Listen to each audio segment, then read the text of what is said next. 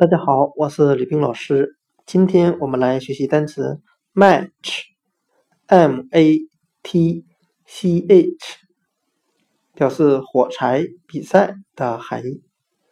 我们用谐音法来记忆这个单词 match，它的发音很像麦吃，麦是卖东西的麦，吃表示声音划火柴的声音，呲啦加一声。